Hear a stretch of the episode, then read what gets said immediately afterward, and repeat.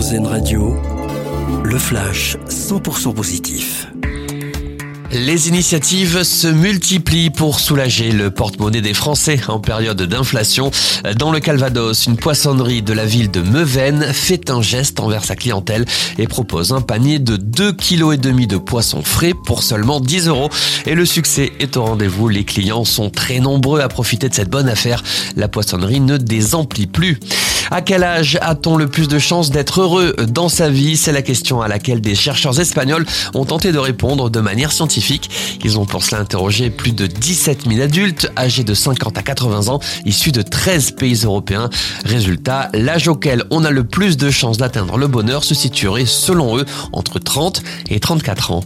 Une excellente nouvelle pour les fans des Daft Punk à l'occasion du 10e anniversaire de sa sortie. L'album Random Access Memories va être réédité avec 35 minutes de titres inédits.